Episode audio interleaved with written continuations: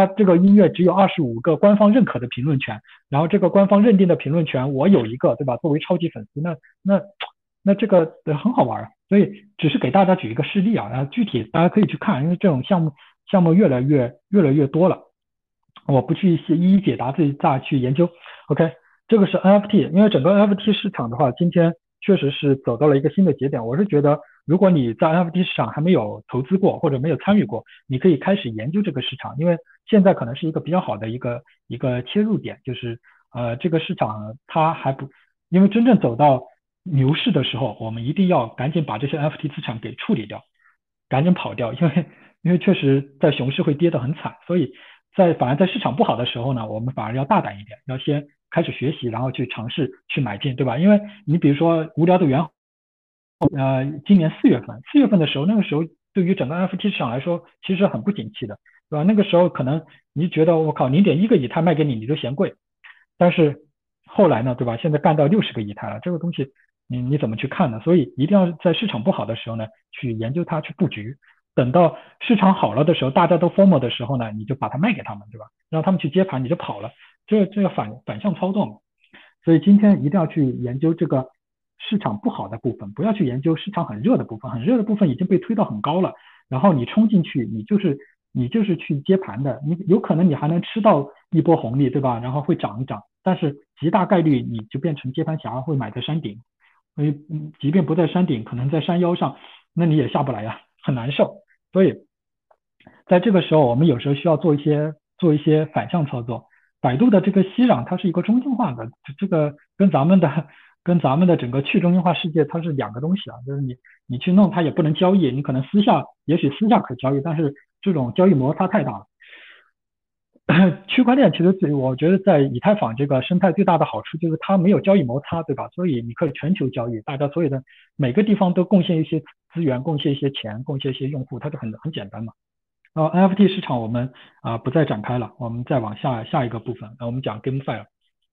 因为 GameFi 是今年的那个超级热点，对吧？很多很多很多热钱开始往里冲啊，资本也在投，然后尤其国内基本上好多团队，好多团队都已经转型成号称自己是专注 GameFi 了，对吧？那我是跟专注 GameFi，然后我们只做 GameFi，然后啊 GameFi 也确实呃暴涨了一段，然后最近是最近肯定是不行嘛，整个市场都不好，都回调的比较多，头部的那些几乎都腰斩了，那。GameFi 的整个生态其实今天已经初具规模了，然后啊从基础设施啊，然后到它的这个公链，对吧？因为今天 GameFi 有很多不同的公链，就是 GameFi 的主要的公链呢，就除了我们传统的这种呃 L1，对吧？还有专门的做 GameFi 的，其实它也不能叫做 GameFi 的，比如说 Follow Follow 这种，它是做它是最早是它定位做 NFT，因为因为游戏生态里面最重要的一个资产是 NFT 资产嘛，所以大部分是 NFT 的公链也慢慢的就开始接纳这个 GameFi 的这个项目。那另外一个就是分发的游戏分发的这个市场的，就是市场也越来越多，然后包括我们的二层的这种解决方案也在开始开始接纳大量的 GameFi，但是在在另外在另外一端的话，我们看到有很多新的 GameFi 的一些新的平台出现，比如说啊 GameFi 的打新的平台，对吧？你们不是喜欢投 GameFi 吗？就有很多新的啊，我喝口水啊，我确实嗓子有点哑了。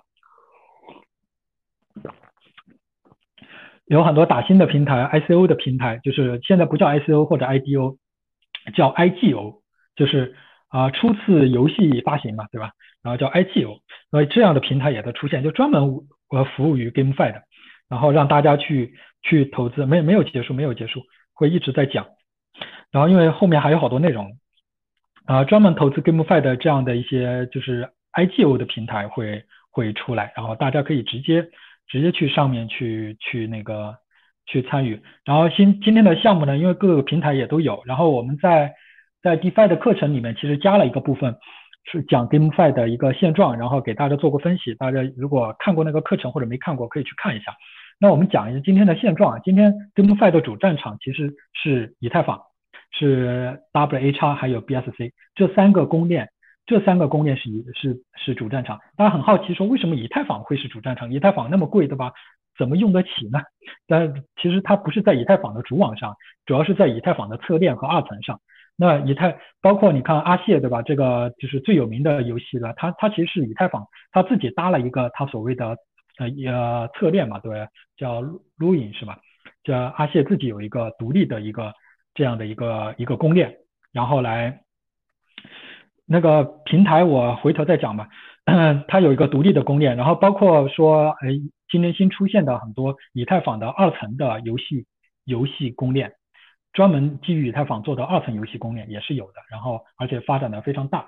那另外一个另外一个大的是 W A 叉，W A 叉呢，其实它跟 E O S 是有渊源的，它基本上是用的 E O S 的代码嘛，然后做的一个，然后今天它上面也有很多很多项目。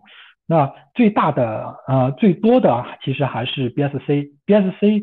发呃就是发力游戏，其实是在今年的下半年，因为上半年的时候，BSC 还在重点在在攻那个 DeFi，对吧？主要是在主要是在那个 DeFi 上发力，然后啊这个炼油起来了，很火，然后很多炼油因为在别在也确实是贵呃贵的，所以就转到了 BSC 上，很多新项目都在 BSC 发布，所以 BSC 的整个炼油发展最最最晚，但是它的上涨的这个势头非常的强劲。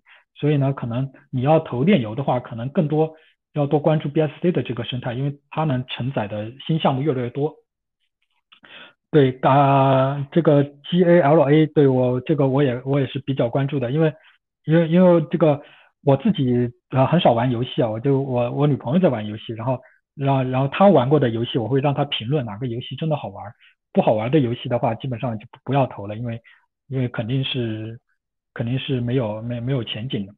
那今天整个的 GameFi 其实经历了这么一顿爆炒，尤其元宇宙啊，然后整个东西把它带起来，带的很火，火了，火过一波以后，这个回撤也比较大，对吧？最近可能你拿着 GameFi 的都比较都有有点有点难受，对吧？新新项目我不知道最近的新项目的涨势怎么样，应该都不会特别好。尤其是我去南方，我转了一圈回来，我发现有大量的资金盘其实都是披着 GameFi 的外衣，然后。进入了这个市场，其实你说这些东西有没有游戏都不重要，对吧？只要说我是 GameFi，然后弄两张这个游戏的图片，然后先发个币，然后先把资产卖给你们再说。所以今天的这个市场非常的内卷，然后而且很多游戏确实你会发现崩盘速度越来越快。就是 GameFi 其实最大的问题就是它它有很大问题，因为它是靠经靠这个经济模型驱动的，就是因为大家来玩都是来赚钱的，对吧？不是来玩游戏的。那都来赚钱，这钱从哪来呀？所以这个不断的增发、增发的这种新的东西，让这个让这个东西很快就是走到了头，就有好多项目可能啊进来一波人推高，然后迅速的这个通通胀压力下，然后就开始崩盘，死亡螺旋。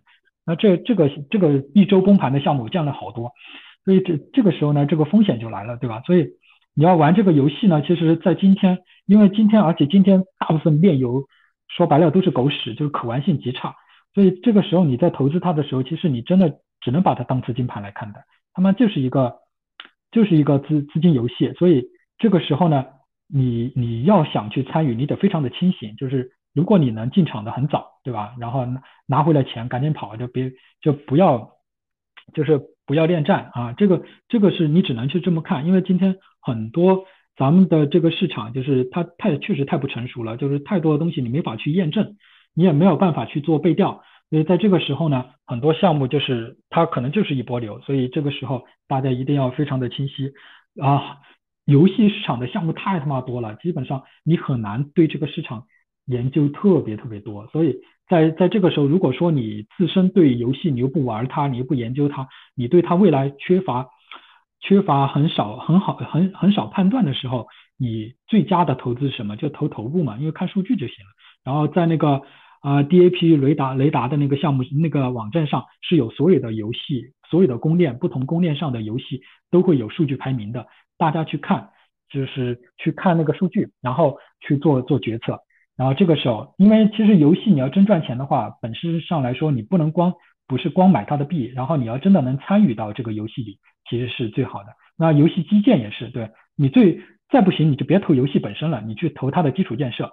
对，投这种游戏公链啊，对吧？投啊啊啊 H M 啊，对吧？之类的这种，对吧？你去投投这些东西，那这也是可以的。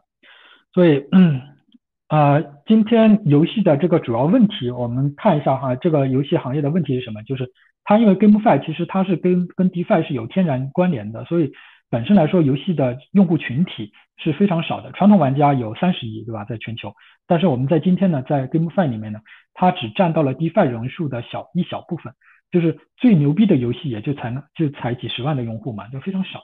对，所以基本上已经把行业所有的用户给融括了，而且那几十万是不是真实的用户，其实是两说的。我们后面会讲，因为今天形成了一个新的生态会出来，在后面我会给大家一个图表。炼油，而且炼油最大问题今天是以页游为主，但是我们今天传统游戏是以手游为主了，谁他妈玩页游嘛，对吧？所以在手游没有重大突破之前呢，你是我们今天的这样的一个炼油是很难进入主流社会的。就是主流的玩家没法来玩，而且对于主流玩家来说，确实它有一个使用的门槛，就是你要去了解钱包啊，各种各种乱七八糟的东西，对于很多用户来说还是有使用门槛的，它就没那么没那么顺畅啊。第二个点就是可玩性太差了，太差了。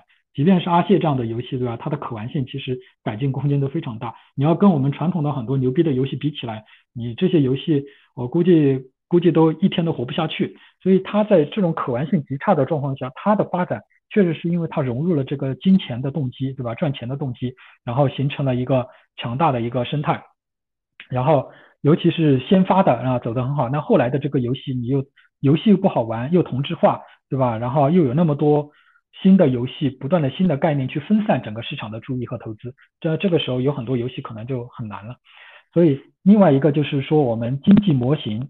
经济模型天然，它在 GameFi 里面很多经济模型是有缺陷的，就是因为 你如果这个游戏要持续啊，你你在两端必须发力，一个是你要给大家奖励嘛，对吧？